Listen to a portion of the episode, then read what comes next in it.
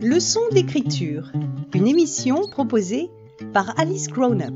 Retrouvez toutes nos chroniques sur alicegrownup.com.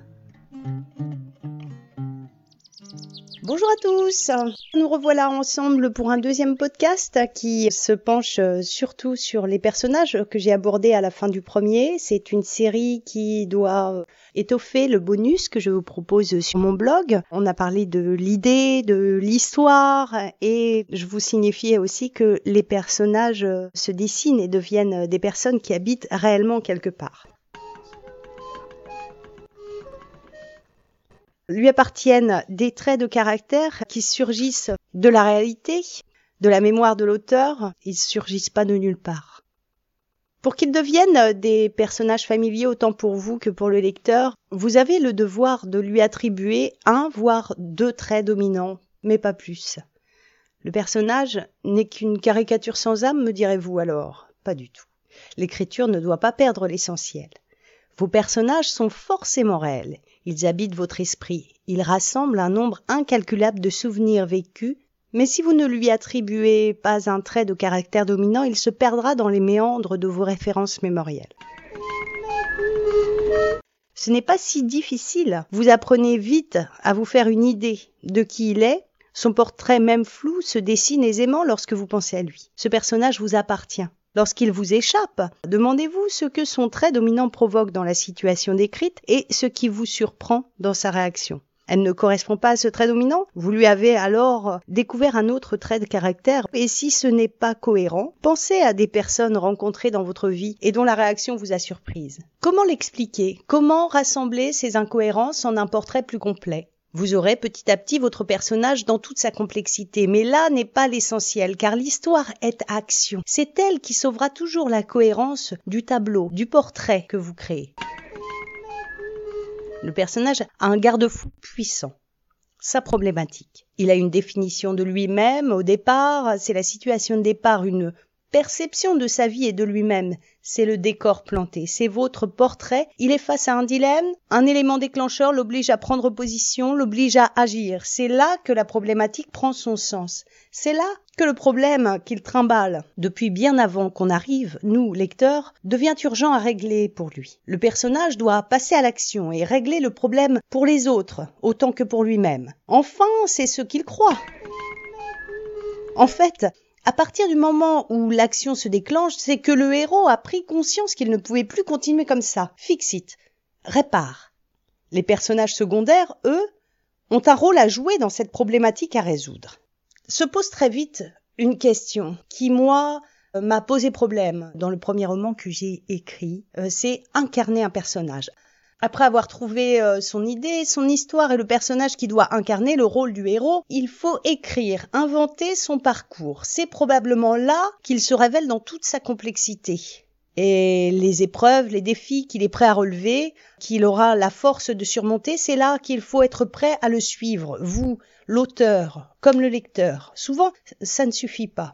Pour incarner un personnage, il faut qu'il devienne vivant aux yeux des autres personnages, à travers le regard de sa famille, de ses amis, de ses collègues, et même, je dirais pas surtout, mais même de ses ennemis. Ça donne de la consistance. Ça le rend vivant. Incarner un personnage, je ne comprenais pas. En fait, c'est le sentir vivant. Et comment on se sent vivant quand on se sent reconnu par le regard des autres? Ce sont les autres qui nous permettent de nous voir, de nous assumer. C'est vraiment essentiel de comprendre qu'un personnage est vivant aux yeux des lecteurs s'il est vivant aux yeux des autres personnages qui l'animent. Là, un personnage prend tout son sens. Et si vous n'oubliez pas ça, si vous n'oubliez jamais que le regard de l'autre fait de votre héros un être humain, là je pense que vous êtes prêt à incarner ce personnage vous parviendrez à en faire un vrai héros dans l'esprit de vos lecteurs. C'est une question vraiment difficile, mais c'est pourquoi je pense que cette capacité d'incarner un personnage, pour nous, auteurs, passe paradoxalement par notre capacité à structurer le récit. Là se pose la question de savoir comment le héros saura aller jusqu'au bout du récit. Là se pose la question de savoir comment il va terminer l'histoire. Alors seulement, nous avons notre héros. À nos yeux, il a réussi. Nous le savons avant le lecteur. Ce dernier peut alors sentir dès le départ que c'est lui notre héros. Et c'est ce que je n'ai encore pas compris dans le sens où quand j'écris une histoire, je ne connais pas la fin. Mais peu importe en fait. Si on comprend que c'est dans cette euh, linéarité du déroulement du récit, euh, même si on ne connaît pas la fin, on arrive à incarner ce personnage parce qu'on sait qu'il aboutit quelque part. Est-ce qu'il va réussir? Est-ce qu'il ne va pas réussir? Même si l'auteur ne le sait pas. Je le sais d'expérience. On arrive à le rendre vivant grâce au déroulement du récit où toute la structure tourne autour des éléments principaux que sont les personnages. Donc le lecteur peut alors sentir dès le départ que c'est lui notre héros. Et c'est ce que je n'avais pas encore compris. Parce que pour écrire des histoires, je n'ai jamais été jusque-là. J'écris sans savoir comment l'histoire se termine. Et c'est là que le bas blesse. Mais ça ne doit pas nous arrêter. Car pour écrire un roman, il faut de l'endurance. Écrire est une condition sine qua non. Même si vous savez qu'il faut connaître toute l'histoire de A à Z, que ça ne vous empêche pas d'écrire des scènes pour apprivoiser le caractère de chacun de vos personnages. Alors, Comment concrètement ça se passe dans le déroulement du récit, dans l'écriture du récit? Il faut trouver ses attaches, les attaches de chaque personnage, du point de départ aux difficultés rencontrées en passant par son objectif ultime. Si vous identifiez ces attaches, c'est-à-dire ses aspirations secrètes, ses élans amoureux, ses histoires relationnelles, ses désirs profonds, vous comprendrez ce qui l'anime, ce qui le pousse à agir et ce qui le conduit vers son but. On appelle ça le sens de sa quête, dans le jargon délicat de la dramaturgie. Le regard des autres personnages est une fenêtre éclairée sur le héros de votre histoire. Ce qu'on appelle les personnages secondaires sont les fenêtres donnant sur la cour intérieure de notre principal homme d'action. Ils participent sûrement du déclenchement de l'action. Quand le héros décide de passer à l'acte, ces personnages secondaires sont d'une importance essentielle. Ils définissent notre personnage. Soit ils le poussent à agir, soit ils lui font prendre conscience, soit ils sont d'une telle indifférence ou ils se détournent de lui que ça le fait réagir au plus profond de lui-même, à se poser la question de qui il est, pourquoi il ferait ceci ou cela et pour qui. Le regard des autres détermine un personnage. Quand on dit Oh quel personnage celui-là? Eh ben voilà, on y est. Ça donne une enveloppe sociale au protagoniste, ce qui lui permet de se définir lui-même. D'écrire des, des dialogues intérieurs, par exemple, ou de décrire ses, ses ressentis. Son caractère est identifié dans la réponse qu'il donne au regard des autres. L'autre le décrit, nous donne l'impression qu'il renvoie. Ils sont d'une utilité capitale pour l'évolution de notre récit. Avant de délimiter le parcours du héros, il faut faire le point. L'idée, c'est bien souvent comment un héros va-t-il réagir à un événement important, plus important encore pour lui que pour quiconque.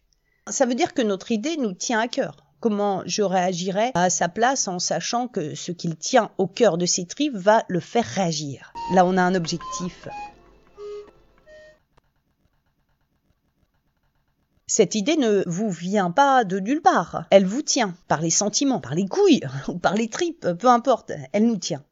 C'est donc que vous sentez en elle tout le potentiel d'une bonne histoire. En clair, vous sentez que dans sa mise en œuvre, son application, sa matérialisation, sa mise en situation, elle mène quelque part, elle ouvre le chemin vers une solution.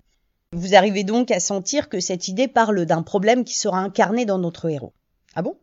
Bien entendu, une fois établi euh, le problème, le chemin vers sa solution et les difficultés pour y parvenir, c'est de savoir s'il va réussir à résoudre notre problème. Oui, en définitive, le héros est toujours là pour prendre en charge notre problème, nous, auteurs, et parvenir à le résoudre. La dimension essentielle pose le comment il y parvient. Comment il surmonte ses difficultés les plus intimes et intériorisées Rassurez-vous, nul besoin d'en faire un complexe psychologique euh, poussé quoique c'est plutôt conseillé pour écrire un best-seller. Mais une chose est sûre, nous sommes qualifiés pour creuser la question.